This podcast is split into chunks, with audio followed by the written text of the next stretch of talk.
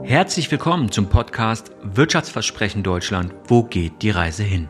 Mein Name ist Sven Goeth und ich freue mich gemeinsam mit dir auf Entdeckungstour zu gehen. Im Spannungsfeld zwischen Vergangenheit und Zukunft wollen wir auf den benötigten Wandel, die relevantesten Trends und Treiber unserer Zeit und auf die wichtigsten Aspekte der digitalen und sozialen Transformation schauen. Können wir Zukunft denken? Herzlich willkommen heute zu einer neuen Ausgabe Wirtschaftsversprechen Deutschland. Wo geht die Reise hin? Heute aus Düsseldorf. Zu Gast Frank Dobheide. Moin Frank. Hey Sven, schön, dass ich dabei sein darf. Absolut. Ich freue mich total, bei dir zu sein, ähm, damit auch die Zuhörer dich besser kennenlernen. Stell dich mal ganz kurz in ein paar Sätzen vor. Frank Doppheide, verheiratet, drei Kinder, ein Golden Retriever. Äh, ich mag Menschen, ich mag Ideen, ich kann mich sogar in Worte verlieben und ich bin wild entschlossen, äh, die Welt zum Herrlichen zu wenden.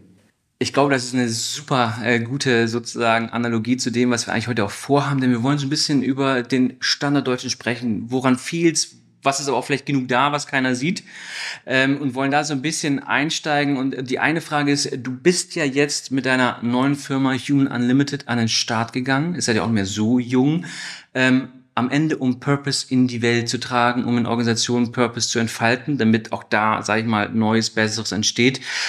Wie ist bis jetzt die Reise gelaufen? Wo steht ihr aktuell? Und erzähl vielleicht nochmal ganz kurz, wieso hat diese Reise überhaupt gestartet? Du warst ja davor nicht gerade in dem schlechtesten Anstellungsverhältnis. Nein, ich war mal Chairman von Grey Worldwide, das war auch nicht so schlecht. Da war ich Sprecher der Geschäftsführung der Handelsblattgruppe, das war auch schön. Äh, die haben wir aber äh, mit neuer Energie versorgt sozusagen, weil wir zu der Zeit, als ich kam, darauf geguckt haben, wofür gibt es uns eigentlich in der Welt und nicht, was machen wir, Deutschlands führende Finanz- und Wirtschaftszeitung. Und der Blick äh, in das eigene Tun und in die eigene Werthaftigkeit, auch für die Welt, hat neue, neue Türen und Tore geöffnet. Und man merkte, guck mal, auf einmal justierte sich äh, das tägliche Tun. Wir haben erkannt, was die Welt wirklich braucht, ist wirtschaftlichen Sachverstand. In Berlin allemal, in der SPD, aber auch in der Medienbranche, auch in der Autobranche.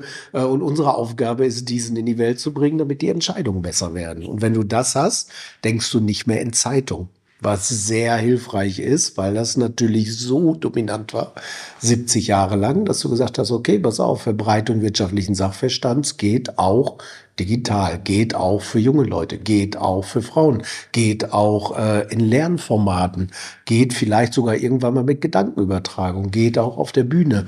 Und auf einmal wurden außerhalb des gedruckten Papiers ganz neue Welten möglich, neue Erlöse kamen, die digitalen Einnahmen haben die Printeinnahmen äh, überholt und da merkte man, damit geht schon was.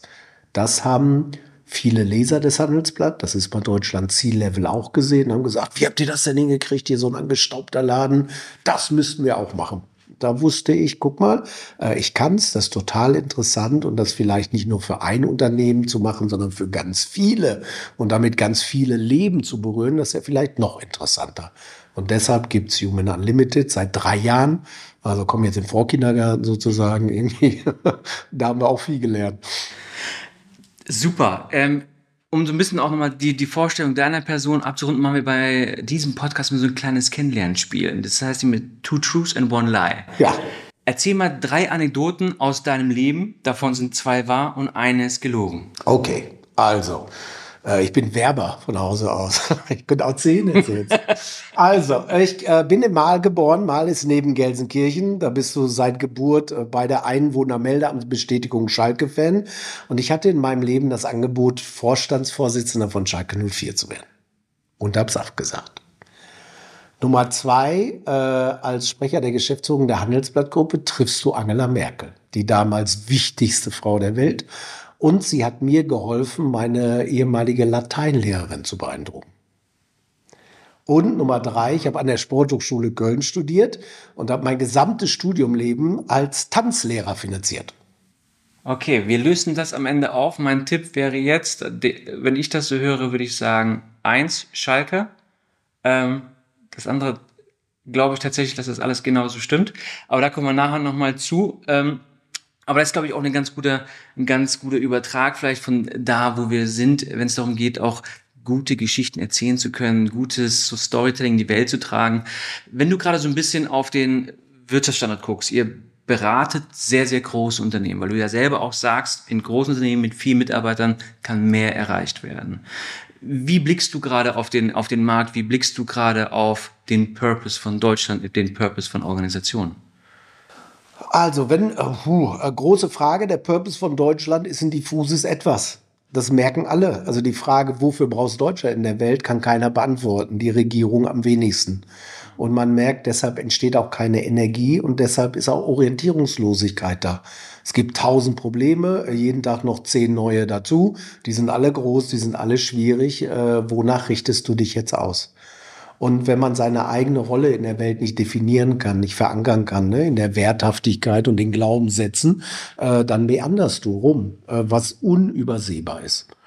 Äh, bei den Unternehmen ist nicht ganz so schlimm. Äh, da ist der Zweck was der rationale Teil des Purpose ist, schon noch da. Wir wissen, was wir machen und was wir gut können und wie wir das irgendwie hinkriegen. Aber man merkt, die alten Geschichten, die alten Produktionsverfahren, äh, die alten Finanzierungsmöglichkeiten und Erlösmöglichkeiten kommen an ihre Grenzen.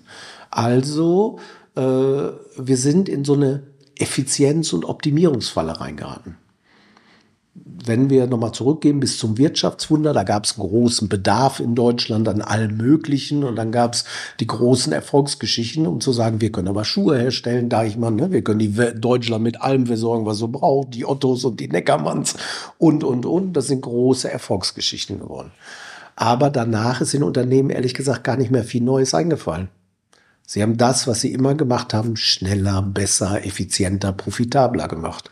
Daimler-Benz, vor 130 Jahren haben sie das Auto erfunden und jetzt bauen sie immer noch ein Auto. also ist ja auch lange Zeit sehr gut gegangen. Ja, total. Es war ein super Erfolgsmodell, wenn die Außenbedingungen stabil sind und du dich drauf verlassen kannst, dass alles so ist, dann kannst du Dinge rausschneiden, kannst es schneller machen. Was ist so? Dann kannst du die Lieferkette ans andere Ende der Welt tragen und so weiter. Und jetzt merken wir, äh, das hat gut funktioniert, das hat viel Geld gebracht, aber was Neues eingefallen ist in Unternehmen nicht. Und das ist das Problem.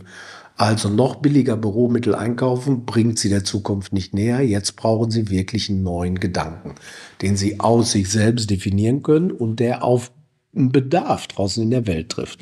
Und da sieht es dann nicht mehr ganz so gut aus. Die Zahlen in der deutschen Wirtschaft sind besser, glaube ich, als das Gefühl, wenn wir Richtung Zukunft blicken.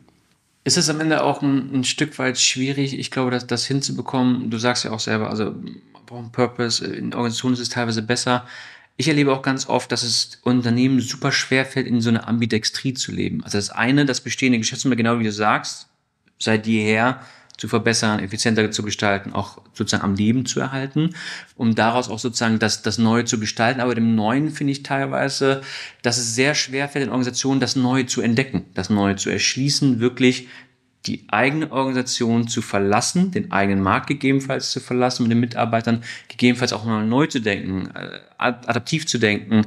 Äh, das sehen wir auch gerade in einer der größten Wirtschaftszweige Automotive. Es fällt uns ja tatsächlich schwer, das Spaltmaß sozusagen gegen Technologien und andere Sachen auszutauschen, hinzubekommen, weil wir es nicht kennen. Wir wissen dann nicht, wie vielleicht dann das Plattform, das Technologische und all da eine Skalierung aussieht. Wir wissen es aber eins zu eins aus seit jeher, wie es funktioniert hat in den normalen Lieferketten und Wertschöpfungsketten, die wir seit 20, 30 Jahren vorhaben.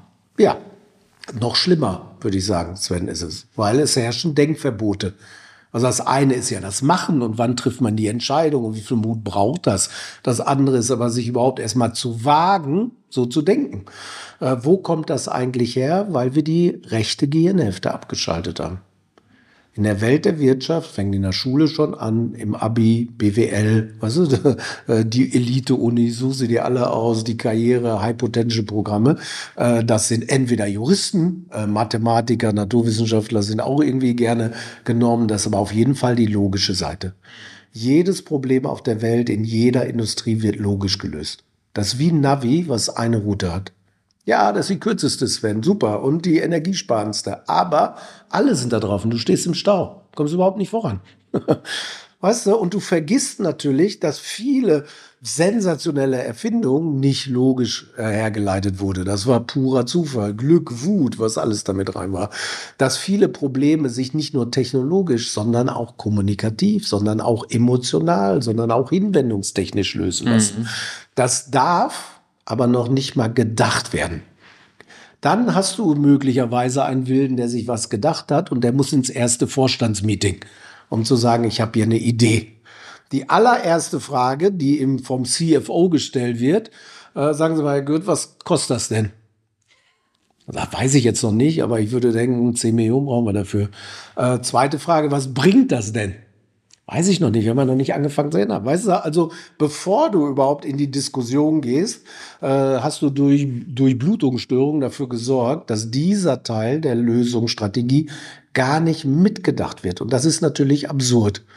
Und äh, wir wissen, das Gehirn ist nicht mehr ganz klar rechts und links getrennt, ein bisschen natürlich doch noch. Und wir merken all das, was auf der anderen Seite ist. Das Intuitive, das Emotionale, das Fantasievolle findet in der Welt der Wirtschaft nicht statt, aber da ist das Potenzial und das müssen wir wieder aktiviert kriegen. Das finde ich einen sehr, sehr guten Aspekt. Ich sage ja ganz oft auch auf meinen Bühnen, dass wir eigentlich, auch gerade im großen deutschen Mittelstand, oft als, als, als Adressat hier, wir haben aufgehört zu träumen sondern verwalten aktuell immer mehr den Status quo. Versuchen wir Zukunft zu kontrollieren, was eigentlich gar nicht geht und wir lassen es nicht auf uns zukommen? Es gibt den unterhaltsamen Satz, äh, ich glaube, fünf Jahre Strategieplanung wurde erfunden, damit Astrologie seriöser erscheint. Äh, und jeder weiß, der schon mal irgendeinen Fünfjahresplan gemacht hat, in dem Moment, wo du ihn abgibst, ist er falsch weil sich natürlich alles ändert, so wie du sagst, was du vorher nicht auf dem Schirm hattest. Wer hatte Trump als Präsident auf dem Schirm in seinen Fünfjahresplänen, bevor er gewählt wurde? Wer hatte Corona auf dem Schirm? Wer hatte Putin auf dem Schirm? Was also all diese Monst Corona, all diese monströsen verändernden äh, Themen siehst du nicht. Und allein die Vorstellung, dass man so planen kann und in Excel-Tabellen eintragen kann, ist absurd. Würdest du das für deine Ehe machen? Jetzt fünf Jahresplan. Komm, lass mal kurz festschreiben, Schatz. Hier, SPW, Sex per Week. Wie viele Kinder haben wir dann? Wo leben wird, wir eigentlich? Weißt du, so wird interessant. Also es wäre eine sehr interessante, es wäre eine sehr interessante Diskussion. Äh, was aber wichtig ist, deshalb würde ich gerne nochmal zu deinem Thema Träumen kommen. Es gibt Träumen auch als Naturgesetz. Das hat einen komplexen Namen. Das heißt der zweite Hauptsatz der Thermodynamik. Und der beschreibt, dass alle komplexen Systeme, unser eigenes Gehirn, deine eigene Organisation, ein Großunternehmen wie Telekom, äh, einen eingebauten Energiesparmechanismus hat. Was die nicht machen müssen, machen sie nicht, damit sie nicht auseinanderfallen. Der einzige Weg, diesen Energiesparmechanismus auszuhebeln, ist ein begehrenswertes Bild dass dieses komplexe System denkt, okay, dafür lohnt es sich. Jetzt mir hinterher viel besser, ich brauche noch viel weniger Energie, alles ist entspannter. Dafür gehe ich in die Energieschuld. Wenn ich das aber nicht habe, kann ich Menschen, Unternehmen, Organisationen, Nationen nicht dazu bewegen, äh, sich abzustrengen über das Normale hinaus. Und äh, das fehlt an allen Ecken und Enden. Das fehlt, ne? Welche Rolle hat denn Deutschland eigentlich in der Welt? Welche Rolle hat die Energiebranche in Deutschland? Weißt du, welche Rolle hat der Retail? Welche Rolle hat dies Unternehmen und, und, und. Glaubst du auf der anderen Seite, jede Organisation kann, muss, sollte einen Purpose haben? Also geht es nur mit oder gibt es auch Organisationen, wo du sagst, äh, da brauchst keinen, das muss einfach nur funktionieren? Also was? Ja, aber dass es funktioniert, wäre ein super Purpose für die Deutsche Bahn. weißt du? Also ich könnte, oder lassen wir die Deutsche Bahn mal raus, die kriegt's ja immer ab. Äh, hier unsere Türschließanlage, wenn die funktionieren würde. Also such dir irgendwas aus. Heute gibt es so viele Dinge, die einfach nicht mehr funktionieren. Das wäre ein super Purpose. Ähm, also kann es ohne Purpose funktionieren? Ja, eine Zeit lang. Nein, auf lange Zeit. Warum? Wenn du das, was du Tag für Tag tust, nicht aus einem inneren Bedürfnis etwas. Wir haben das schöne Wort, es ist ein inneres Anliegen, es ist eine Herzensangelegenheit. Ein paar Menschen sind sogar beseelt von dem, was sie tun. Das ist ein erfülltes Leben. Wir haben das mit Zahlen, Excel-Tabellen und Zielvereinbarungen rausgenommen und damit haben wir Arbeit Sinn entleert. Und all das, was wir draußen sehen, die Depression, die Krankheitstage, die fehlende, das fehlende Commitment zu den Unternehmen, ist auch ein Ausdruck dieser Lehre. Und auf lange Sicht geht es eben nicht. Und in dem Moment, wo ich das Gefühl habe, das ist bedeutsam, was ich Tag für Tag tue, mhm. und die Welt empfindet es auch so, ist das wie eine Art Perpetuum mobile, was neue Antriebsenergie freisetzt. Und wir merken an allen Ecken und Enden, getrieben durch die Finanzbranche, haben wir die Seele ausgetrieben sozusagen in allen Branchen, selbst in der Gesundheitsbranche. Ähm, und das wird jetzt zum Problem. Wie entwickelt man einen guten Purpose in einer Organisation? Wer entwickelt den? Ja. Die Geschäftsführung, mhm. die mhm. Mitarbeiter, das mhm. Konsortium. Mhm. Wie, wie, geht, wie geht ihr daran, um am Ende einen Purpose zu haben? Weil so wie ich es ja verstehe, hast du einen richtig guten Purpose, dann kannst du daraus ableiten, ja. für dich wirklich eine Vision genau. und eine Botschaft ja. entwickeln. Genau, genau so.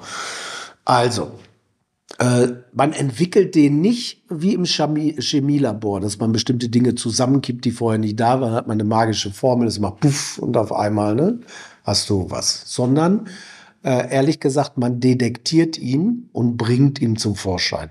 Mhm. Der ist schon da. Unternehmensgeist ist ein schönes Wort. Weißt du, das ist ein bisschen ätherisches Wesen, ist nicht so leicht zu packen. Und deshalb braucht es Menschen, die gut mit Worten umgehen können, die gut Gestalt, Form, Design, Farbe geben können, die gute Narrative entwickeln können, damit das greifbar, sichtbar, spürbar wird. Sinn, so wie der aus dem amerikanischen Purpose rüberschwappt, ist keine Zweckveranstaltung. Sinn hat ganz viel mit Sinnlichkeit zu tun habe ich ein Gespür für das Unternehmen. Fühlen meine 60.000 Mitarbeiter, das ist richtig und das ist falsch. Spüren mhm. die, das sind wir und so sind wir aber auch nicht. Das kriegst du, weil sie mit Compliance-Regeln nicht mehr gehandelt. Und insofern ist die Aufgabe, die Menschen in die Spürbarkeit wiederzubringen, in die Sinnlichkeit äh, dessen, was sie da Tag für Tag tun. Und wie machen wir das? Ähm, Nummer eins, wir gucken, was ist eigentlich die DNA des Unternehmens, was sind so akzeptierte Wahrheiten, wo jeder sagt, stimmt, das macht uns schon aus. Das fängt oft mit der Gründungsgeschichte sogar an. Mhm. Äh, dann entdeckt man Muster, die immer wieder kommen, um zu sagen, das ist wahrhaftig. Dann guckt man zusammen in die Zukunft, die Future Beliefs, was kommt da?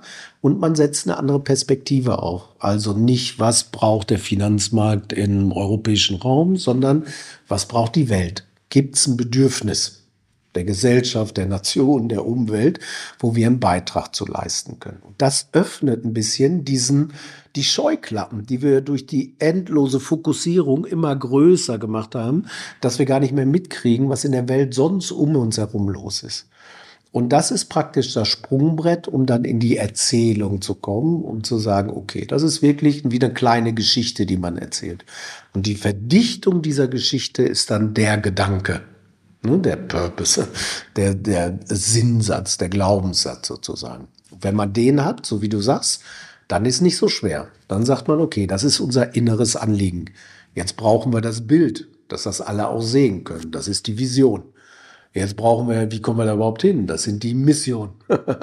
Jetzt brauchen wir es runtergebrochen. Was sind die Implikationen in mhm. einzelnen Bereichen? Und was sind die Aktionen? Was macht jetzt jeder ganz genau? Und am Ende braucht man die Signature Stories, die man aus dem Unternehmen wieder detektiert, um zu sagen, guck mal, wie der Sven das gemacht hat. Genau so sollen wir sein. Das kommt auf die große Bühne und dann wird es Schritt für Schritt spürbarer, wofür es uns eigentlich gibt und warum das wertvoll für uns und die Welt ist. Fehlt es am Ende an Kommunikation? Ich bin ja in super vielen Transformationsprojekten die letzten Jahre dabei gewesen und ich muss immer sagen, ganz viele haben alleine daran oder sind alleine daran gescheitert, weil es keine Kommunikation parallel so richtig gegeben hat. Ja. Wie du selber sagst, die richtigen Geschichten, auch die richtigen Botschafter, ja, wer überträgt eigentlich welche Botschaft in welche Organisation, ähm, dass das oftmals gar nicht äh, so richtig stattfindet. Ähm, wie wichtig siehst du das? Also kann man, egal wo man steht, sage ich jetzt mal, versuchen damit anzufangen oder sollte man Purpose als, als ersten Schritt machen? So was ist die, was die Blaupause dafür? Also jedes Unternehmen steht ja momentan irgendwo anders. Ja, genau. Ich meine, alle beschäftigen sich ja momentan eher mit, äh, was ist das nächste ChatGPT in ja. meinem Büroalltag, als was ist der Sinn und Zweck meiner Veranstaltung? Ja. Also, im theoretischen Raum, Sven, würden wir sagen, natürlich, alle haltet ihr an, alle gebt Frank das Budget, äh, arbeitet mit dem los. Purpose und dann fangen wir nochmal ganz von vorne an. Die Realität ist ein bisschen anders. Alle haben eine Strategie, alle haben eine Vision, alle haben Mission, alle haben Werte, weißt du so, alle haben Zukunftsinvestitionen. Insofern arbeitest du schon im laufenden Betrieb. Und ganz oft ist es nicht so, dass du was absurd Neues detektierst, sondern du findest eine neue Perspektive auf das, was du tust, um zu sagen, auf einmal geht ein Raum auf. Mhm. Okay, so habe ich das gar nicht gesehen. Und das lässt sich schon mit dem Bestehenden verknüpfen. Kommunikation ist super wichtig äh, und sie muss umgeschichtet werden von extern zu intern erstmal, weil es so viel zu erklären gibt. Das ist das eine. Das zweite ist, die Themen sind so kompliziert geworden, wir kapieren sie gar nicht mehr. Wie funktioniert Quantencomputing? Weißt du, wie funktioniert Cryptocurrency? Zum ersten Mal in der Geschichte der Menschheit hat die Technologie unser Vorstellungsvermögen abgehängt. Heute sind Dinge möglich, die können wir uns gar nicht mehr ausdenken und vorstellen, weißt du? Insofern muss das aufgerüstet werden. Und der Mensch muss in den Ring. Warum? Wenn es zu kompliziert wird, greift bei uns der Reflex der Vereinfachung. Ich gucke einfach mein Gegenüber an oder die Person, die da oben steht und sagt, wie ist der eigentlich? Glaube ich dem das? Ist er aufgeregt? Ist er fröhlich? Mhm. Ist er ganz entspannt? Also du wirst selbst zur Projektionsfläche. Und insofern muss das alles zusammenkommen und dann bewegt sich schon was. Und Kommunikation ist eben nicht nur Reden. Kommunikation ist auch, welche anderen Punkte kommen auf die Agenda. Kommunikation ist auch, fange ich auf einmal wieder an, E-Mails mit einer persönlichen Begrüßung zu schreiben. Nicht aus Zeitersparnisgründen, mir das heißt, Sven immer abzustreichen und zu sagen, ne, so direkt die Aufgabenerstellung daran, äh, mache ich eine nette persönliche Verabschiedung. Weißt du, also sind Details, Menschen sind detailorientierte Wesen. Wenn du jetzt morgen eine Brille auf hast, werden alle deine Fans das sehen und sagen, ey, was ist anders geworden als Sven?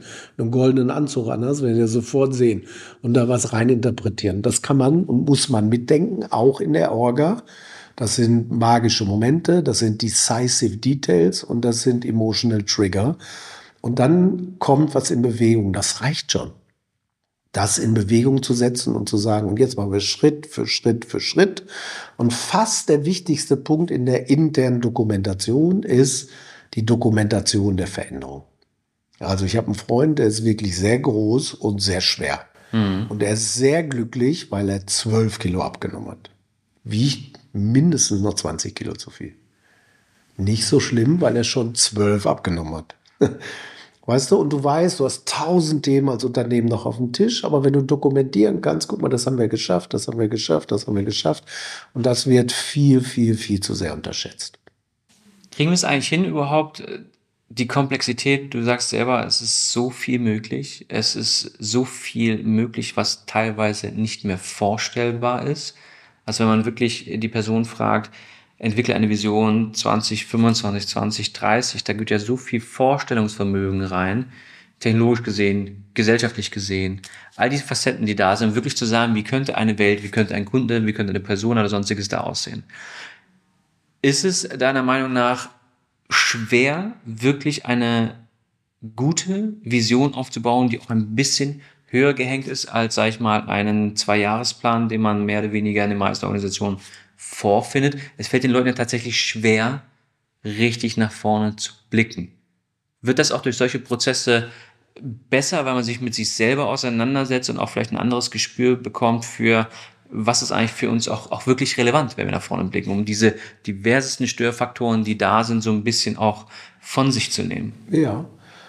Zwei Dinge fallen mir dazu ein, wenn ich dir zuhöre, Sven. Einmal, ich glaube, wir haben es uns auch selber schwer gemacht weil wir die Beschreibung der Zukunft immer möglichst genau machen wollen und immer mit Zielen vereinbaren wollen. Mhm.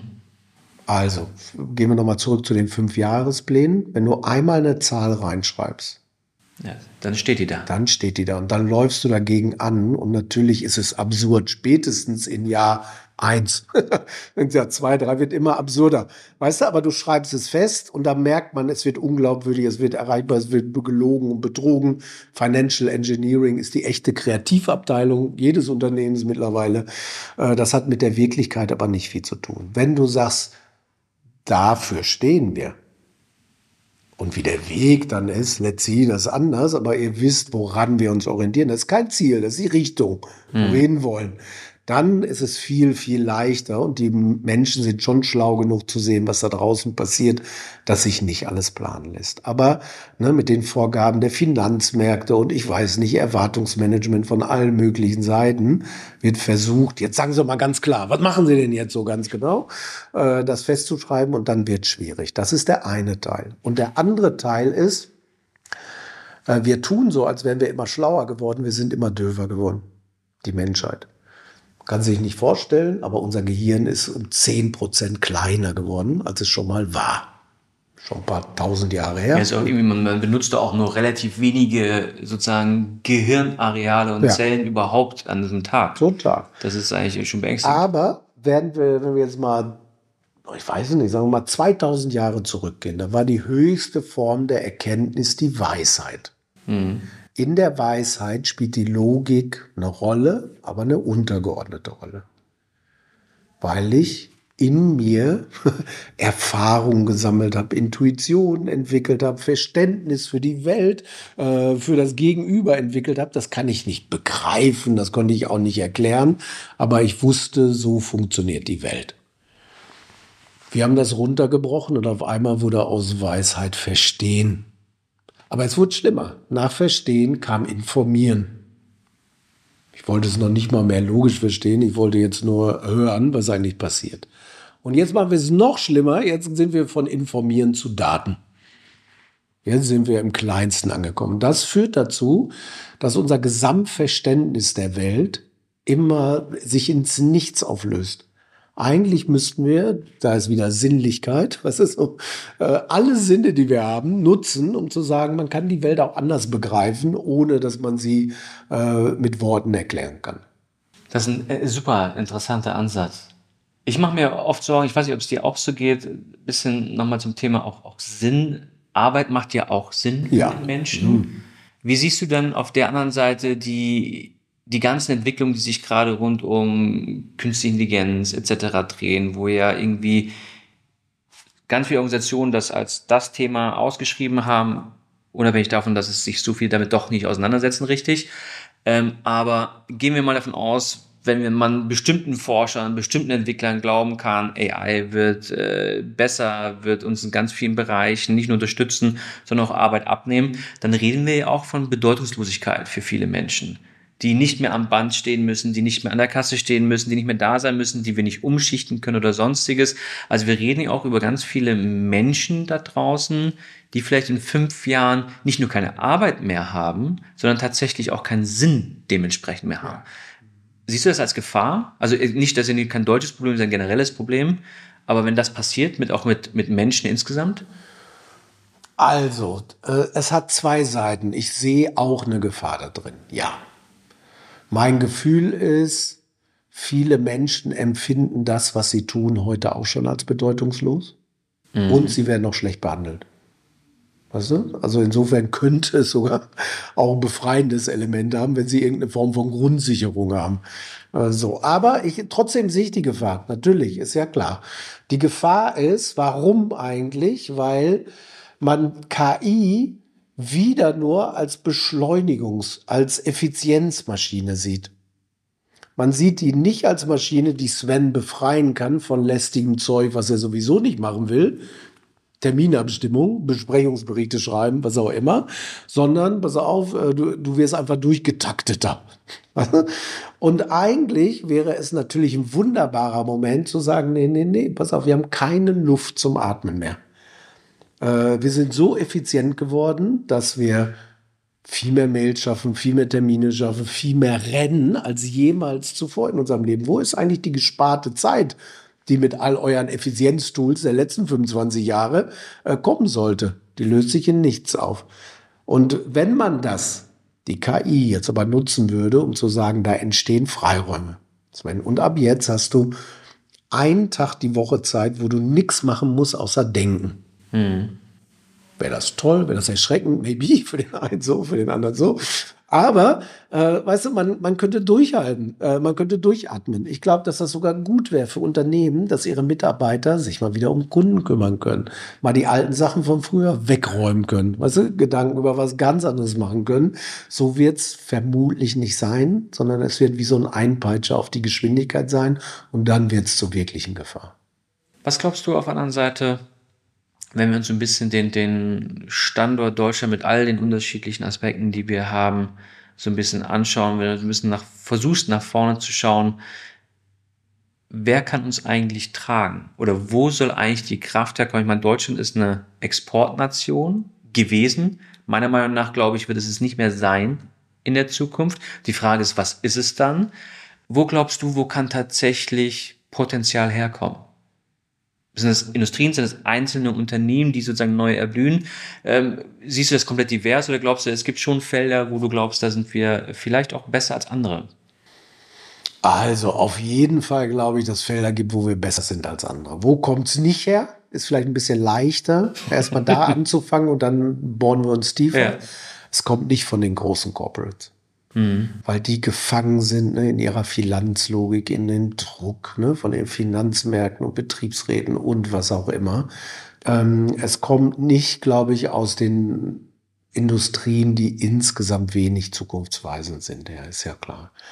Äh, für mich ist ein riesen, riesen Vorteil der oft erzählte Mittelstand. Ist ja klar, warum, weil von, ich weiß nicht, es gibt ungefähr 3000 Hidden Champions, Weltmarktführer in irgendwas. Ich glaube, England, Great Britain mhm. hat 70, Deutschland hat 1300. Also die sind in dem, was sie tun, schon exzellent. Die sind ganz oft in einer Phase gegründet, manche sind auch 300 Jahre, aber viele von denen gibt es jetzt 50, 60, 70 Jahre und da kommt jetzt die Next Generation an den Start. Mhm. Die hat zum ersten Mal, anders als die Vorgängergeneration, Luft sich zu bewegen, weil Papa oder Opa weiß, so wie ich es gemacht habe, geht es einfach nicht mehr die Digitalisierung, die ich nicht richtig verstehe, ne, macht alles anders, das kapiere ich. Ich ver verstehe auch, dass sie kommunikativer unterwegs sind, dass sie nicht ganz so hierarchisch äh, durchregieren wie ich. Also da kommt eine ganz neue Ära von guten, schlauen Menschen mit viel Energie, mit einem Commitment, dem eigenen Namen, dem eigenen Unternehmen äh, in den Markt. Das ist gut. Und äh, dann natürlich die ganze Szene, die noch gar nicht so zu zu detektieren ist der Unternehmensgründer. Im Silicon Valley kümmern sich alle um Bitcoin und Co. Who the fuck cares? Aber weil wir auch die Hidden Champions haben und auch den Monster Retail, den härtesten so Wettbewerbsmarkt da. Äh, die Foodindustrie ist ganz gut, die Maschinenbauer sind gut, weißt du, all diese äh, Chemiebranche noch ganz gut, wo du sagst, guck mal, da werden jetzt so viele neue Ideen entstehen, möglicherweise in der Kombination mit den größeren wird dann mhm. da was entstehen. Ich glaube, dass man die gar nicht vorhersehen kann. Hätten wir uns BioNTech ausgedacht? Nee, auch nicht. Sondern die poppen irgendwo auf in dieser Unterschiedlichkeit des, ne, des Hidden Champion-Daseins hier in Deutschland. Und das haben andere Länder nicht. Also, mhm. weißt du, egal wie lange wir durch England fahren, aber wir nicht viel entdecken. Ne, so Italien, Spanien, alle sind schwächer als wir. Frankreich wissen wir nicht so ganz genau, ne? aber äh, das ist schon besonders auch auf der kleinen Fläche und das kann zum Wettbewerbsvorteil sein. Viele sagen, Europa ist ja für Deutschland am Ende nicht ein Sprungbrett, das will ich nicht sagen, aber nichtsdestotrotz ein Teil, wie sozusagen zukünftig ja. auch die Nation ja. stark überleben kann. Wie siehst du das Modell Europa? Weil du hast es gerade auch angesprochen, es sind ja auch hier sehr, sehr viele Nationen vereint, denen es ja nicht so gut gehen, die nicht diese Wirtschaftsstärke mit sich bringen. Inwieweit ist es auch mal ganz äh, nur für uns gesehen, eigentlich ist Europa sinnvoll? Ist es sinnvoll im Vergleich, weil wir uns mit Asien, mit USA, mit Großmächten sozusagen irgendwie auch messen wollen, Handelsabkommen äh, vernünftig abbilden wollen? Oder ist auch noch der Einzelne tatsächlich äh, im, im Fokus, also gerade auch wir selbst, Deutschland? Also, äh, Nummer eins, wenn du die große Sicht auf das Thema nimmst, dann sagst du, wer hat der Welt eigentlich was zu bieten? Mhm. Und dann sind, ist die amerikanische Strategie und die chinesische, das ist ja ein bisschen mehr als Asien, weißt du, gar nicht so, dass ich sage, ist das interessant für die Welt. Ich weiß genau, äh, wir sind die Starken, du bist ein kleines Würstchen, wir helfen dir jetzt mal und am Ende äh, bringen wir dich aus. Ich finde, das, was Europa zu bieten hat, der Welt, mit all den Schmerzen, die wir haben, und ich habe die auch sehr, mhm. äh, ist schon besonders. Mhm. Ich, also ich bin tief davon überzeugt, trotz der Langsamkeit, trotz der Zähigkeit, weißt du, so ist das das überlegene, für mich attraktivere Modell. Auch für den afrikanischen Kontinent, du, so auch für die anderen asiatischen Länder. Let's see. Äh, wir müssen das jetzt einmal einigermaßen wieder in Schwung kriegen, finde ich auch. Ne, Im Augenblick sieht nichts danach aus, aber jetzt sind wir in deiner Phase des Träums. Da würde ich sagen, da ist ein Mehrwert für die Welt, wenn es nicht nur die beiden anderen Blöcke gibt, sondern Europa als Gesamtblock auch. Du bist ja ein bemerkenswerter Geschichtenerzähler. Ja, Storytelling liegt dir im Blut, sagst du selber auch, und das kann ich nur unterstreichen. Welche Geschichte würdest du gerne erzählen, wenn du an Deutschland 2030 denkst? Also ich würde, glaube ich, denken, Deutschland hat die Freude für sich entdeckt, zur Überraschung der Welt. äh, und zwar die Freude an dem, was man kann, was man tut und auch die Freude am Miteinander. Hm. Das ist irgendwie alles verloren gegangen und wir kennen beide tausend Argumente. Aber äh, wenn uns manche Dinge leichter fallen würde, wenn wir mehr zu schätzen wüssten, was wir haben. Also so, wenn wir mehr zu schätzen würde, was wir auch noch erreichen könnten, aufbauen können, verändern könnten, wenn wir die Freude an dem Gestalten wiederbekommen würden, äh, dann geht eine Menge. Du siehst, das Wirtschaftswunder, als es damals anfing, war alles, alles, alles dramatisch schlechter als heute. Mm. Die Freude nicht. Warum? Weil du irgendwie einen positiven Aufblick auf das äh, hattest, was kommt, weil du gespürt hast, mein Leben entwickelt sich da irgendwie, ne? das Wohnzimmer wird schöner, jetzt habe ich einen Farbfernseher, was auch immer für dich gerade bedeutsam war, da passierte aber was. Und das ist verloren gegangen, weil alle denken, oh, jetzt wird's wirklich schlimm. Es kann nur noch schlimmer werden. Oh Gott, jetzt ziehen wir schon mal den Kopf ein. Äh, und so äh, gestaltet man natürlich keine Zukunft. Wir denken immer, Sven, es braucht so viel Budget. Wir denken immer, es braucht so viel Menschen. Und wir denken immer, es braucht so viel Zeit. Ist aber ehrlich gesagt gar nicht so. Es gibt in der Geschichte immer Kristallisationspunkte. Dann kommt an einer Ecke ein Mensch hoch, weißt du, wie Bodo Beutlin, der wird vom Schicksal erkoren, der war eigentlich gar nicht breit irgendwie, aber da manifestiert sich sowas wie an der kleinen Greta und dann ist auf einmal unglaubliche Energie im Raum, weil sich eine Nation, äh, ein Bundesland, eine Stadt, äh, ein ganzer Kontinent, wie auch immer, der Sache anschließt und dann geht, geht, geht schon eine Menge. Was möglicherweise fehlt, finde ich, ist der, der Care-Gedanke. Es mhm. gibt den schönen Satz, der uh, The difference between success and failure is one person that cares. Weißt du, und man hat ganz oft das Gefühl, wenn es an mehreren Stellen Menschen geben würde, denen, für die das wirklich bedeutsam ist, die wirklich darauf achten, äh, im täglichen Umgang, wie du dich fühlst, wie wir beide miteinander umgehen, wie Menschen im Krankenhaus behandelt werden, wie Menschen im Finanzamt behandelt werden, wie was auch immer, dann wäre wirklich viel gewonnen. Das menschliche Vermögen, ist auch das innere Vermögen der Unternehmen. Das ist Kampfgeist, Durchhaltewillen, mhm. Ideenreichtum, Fingerspitzengefühl, all das. Das ist uns irgendwie abtrainiert worden. Weißt du, wir sind wie so kleine Rädchen, wie so funktionale Einheiten irgendwie geworden. Und das ist natürlich irre. Und wenn die Menschlichkeit zurückkommt, dann kommt die Energie auch zurück. Ist es auch ein Stück weit, dass, dass wir ein Stück über dem Ich stehen muss, damit genau das passiert? Du sagst das eine. Ja Entscheidung zu, ich, ich, ich weiß gar nicht, wie oft ich es mitbekommen habe in den letzten fünf Jahren.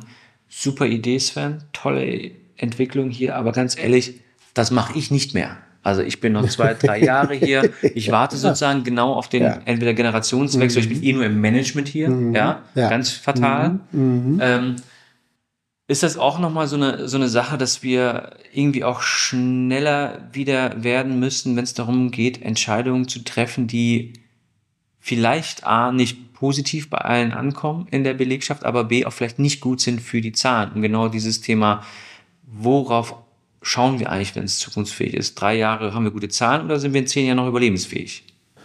Also deshalb vielleicht auch bei der Hinwendung ein bisschen zu den Familienunternehmen. Die mhm. sind risikobereiter, die sind auch schmerzresistenter, die halten das schon durch.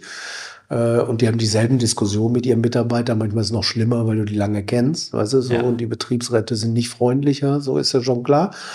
Also irgendwie, früher waren wir mal ein Land der Erfinder und Unternehmensgründer der Macher, wenn du so willst. Ne? So ist das Wirtschaftswunder auch entstanden. Heute sind wir so ein Land der Verwalter und Optimierer geworden. Mhm. Weißt du, wir können Dinge super managen. Ne? So, wir können Prozesse aufsetzen und wir können Dinge optimieren. Da sind wir ja auch ein Stück weit für bekannt. Also so, wir sind Weltmeister, Weltmeister ne? so ja. im Optimieren von Bestehenden. Aber das hat nichts Gestaltendes mehr in sich. Die Freude. Äh, guck dir das sogar bis in die Start-up-Branche an. Früher mhm. hast du gedacht, du gründest ein Unternehmen und wäre das nicht toll, wenn es das noch gibt, wenn es mich nicht mehr gibt. Heute ist das Allertollste, was junge Start-Upper haben, ist, ich bin Seriengründer. Ich ziehe was hoch, ich verkaufe das möglichst schnell für möglichst viel Geld. Mit dem Thema habe ich eigentlich auch nichts zu tun und äh, da mache ich was Neues. Mit dem habe ich auch nichts zu tun. Aber meine Idee ist, äh, gründen, Geld machen. so. Und das ist so eine grundandere Einstellung zu diesem Thema, die ist weder nachhaltig, noch ist sie erfüllend, noch ist sie. Ne, Wo siehst du gerade äh, auf der anderen Seite? Ich bin ja jemand, der tatsächlich auch mit dem Podcast, aber auch mit den Geschichten, die erzählt werden, genau das sucht. Mhm. Leichtigkeit, mhm. Ja, ja, Wertschätzung, Auftrieb. Äh, wo guckst du gerade hin oder hast du sogar wen im Kopf, wo du sagst, äh, da, da siehst du das, da spürst du das, das, das verfolgst du auch ob das jetzt eine Organisation, Mensch oder sonstiges ist, ähm, der dir da ins Auge fällt oder in den Kopf kommt, wo du Leichtigkeit, aber auch letztendlich den richtigen Weg nach vorne so richtig spürst und das feierst? Also vielleicht ein spürbares Unternehmen, was wir jetzt hier selber haben, ist Würth. Warum? Es gibt Reinhold Würth noch, der ist 88, die haben 89.000 Mitarbeiter jetzt, die machen knapp 20 Milliarden Euro Umsatz. Äh, warum sind die so erfüllt? Deren Kernwert ist Schaffenskraft. Die wollen, dass was entsteht in der Welt, dass man das auch sieht. Mhm. dass Häuser gebaut und umgebaut werden, weißt du, so diese Sachen. Ich glaube, das hat viel damit zu tun. Du hast Dinge, die du anpacken kannst, du siehst, was entsteht. Also du hast einen wirklichen Beitrag für die Welt und gegen die Wohnung zur Not und, und, und. Äh, da ist das spürbar. Und das selbst in schwierigen Zeiten, Corona, also wie hältst du so ein Lager in, am Laufen, wenn auf einmal ein Virus ist? Da werden Leute abkommandiert aus dem Marketing, die mit einem Gabelstapler durchs große Lager fahren. Das machen die aber, weißt du, weil die das Gefühl haben, wir wollen nicht, dass die Welt aufhört, sich zu drehen, bloß weil wir keine Schrauben liefern können. Da ist diese Spürbarkeit und diese Sichtbarkeit, welcher Beitrag in unserer Welt äh, kommt eigentlich durch uns, noch direkt da. Und äh, da gibt es natürlich auch eine Person, die so heißt, die Tochter Bettina, ne? so auch, mhm. jetzt kommen die Enkel da rein, weißt du, also das ist so, keiner weiß, wie die Zukunft wird, aber man hat das Gefühl, wir sind ganz gut aufgestellt, äh, ne? wir wissen, wofür wir stehen und wir kommen da irgendwie durch, was immer auch die Zukunft bringt. Aber sonst, ich würde das gar nicht so hoch aufhängen, wenn, wenn du die Augen zumachst, und sagst, ich denke mal an meine Heimatstadt. Wollen wir das sagen, wo du herkommst, Sven? Ist das geheim? nee, das ist, das ist nicht geheim. Ich komme aus Stuttgart. Ich bin ja in so, Stuttgart. Also, ne, genau. Wenn das Sven jetzt die Augen zumacht und sagt, in Stuttgart, da kenne ich ein paar Menschen, die sind beseelt von dem, was sie tun. Da gibt es den Bäcker. Und da gibt es den Metzger und da gibt es die Kindergärtnerin. Weißt du, da merkst du, das funktioniert für jeden, in jedem Beruf, in kleinem wie im großen Stil. Und davon gibt es eine ganze Menge. Und was interessant ist, die machen einen Unterschied. Die machen den Unterschied. Beim täglichen Brötchenbacken und Verkaufen merkst du, irgendwas ist anders. Und obwohl die möglicherweise sogar das gleiche Rezept benutzen, weißt du? Aber, und, und das unterschätzt man. Wir haben das ausgeblendet. Aber da ist ein riesiges, riesiges Potenzial. Zu wachsen, Freude zu empfinden, Erfolge zu machen, neue Ideen zu finden. Ich glaube, das ist ein, ein ganz guter Schluss sogar des, des Inhaltlichen hier mit dieser Ja, auch mit dieser, dieser Leichtigkeit, dieser Freude mit dem Gedanken an das Gute, an, an, an Wachstum, an, an positives Wachstum, egal ja. in welcher Form. Mhm. Ähm, Finde ich total charmant. Wir wollen noch äh, zum Ende auflösen äh, die Themen der drei Anekdoten. Ja. Was davon war tatsächlich die Lüge? Ich habe auf keinen Fall mein Studium als Tanzlehrer verdient. Nein, also äh, ich war Rettungsschwimmer, das war viel cooler. Tanzlehrer ist für mich ein schreckliches Bild. Also es gab einen Anruf eines Unternehmensberaters, die gesagt haben, sie auf doch beide sind doch Schalke äh, Mitglied, ne, so und äh, sie kommen da aus der Ecke, sie haben mittelständische Unternehmen geführt, sie gucken Kommunikation, Marketing, äh, wäre das interessant für sie. Habe ich nicht gemacht. Insofern war das auch nur ein Gespräch, war gar nicht ernst, äh, ging auch nicht weiter. Äh, Angela Merkel habe ich getroffen. Das war natürlich sehr, ein, äh, sehr eindrucksvolle Person. Sie war die wichtigste Frau der Welt. Und ich war in Latein wirklich schlecht. Ich war der zweitschlechteste Schüler eines Doppelgymnasiums. Und meine Lateinlehrerin hielt nichts von mir. Völlig zu Recht. Und ich weiß gar nicht, wie wir darauf kamen, aber ähm, jedenfalls äh, habe ich gesagt, wenn das meine Lateinlehrerin jetzt geahnt hätte und so. Und auf den Stühlen, wenn du da nebeneinander sitzt, mhm. dann sind Platzkarten. DIN A4 Blätter und da steht Frau Bundeskanzlerin und Herr Doppheide. Dann hat sie gesagt, wir machen ein Foto. sie hat hingehalten, Frau Bundeskanzlerin. Ich habe hingehalten, Herr Doppheide. und das habe ich dann an meine Lateinlehrerin geschickt. Die späte Rache. Frank, ganz lieben Dank. Hat total Spaß gemacht. Mir auch. Und in diesem Sinne auf eine schöne Zukunft, auf einen tollen Wirtschaftsstandort. Und ich glaube, du hast ganz viele fantastische, sag ich mal, Ansätze hier heute mit aufgebracht. Dann arbeiten wir dran, Sven. Vielen Dank. Danke, danke. Danke fürs Zuhören. Bei Fragen oder Anmerkungen stehe ich dir gerne über meine Social Media Kanäle zur Seite. Bis zum nächsten Mal und ich freue mich, gemeinsam mit dir Zukunft zu gestalten.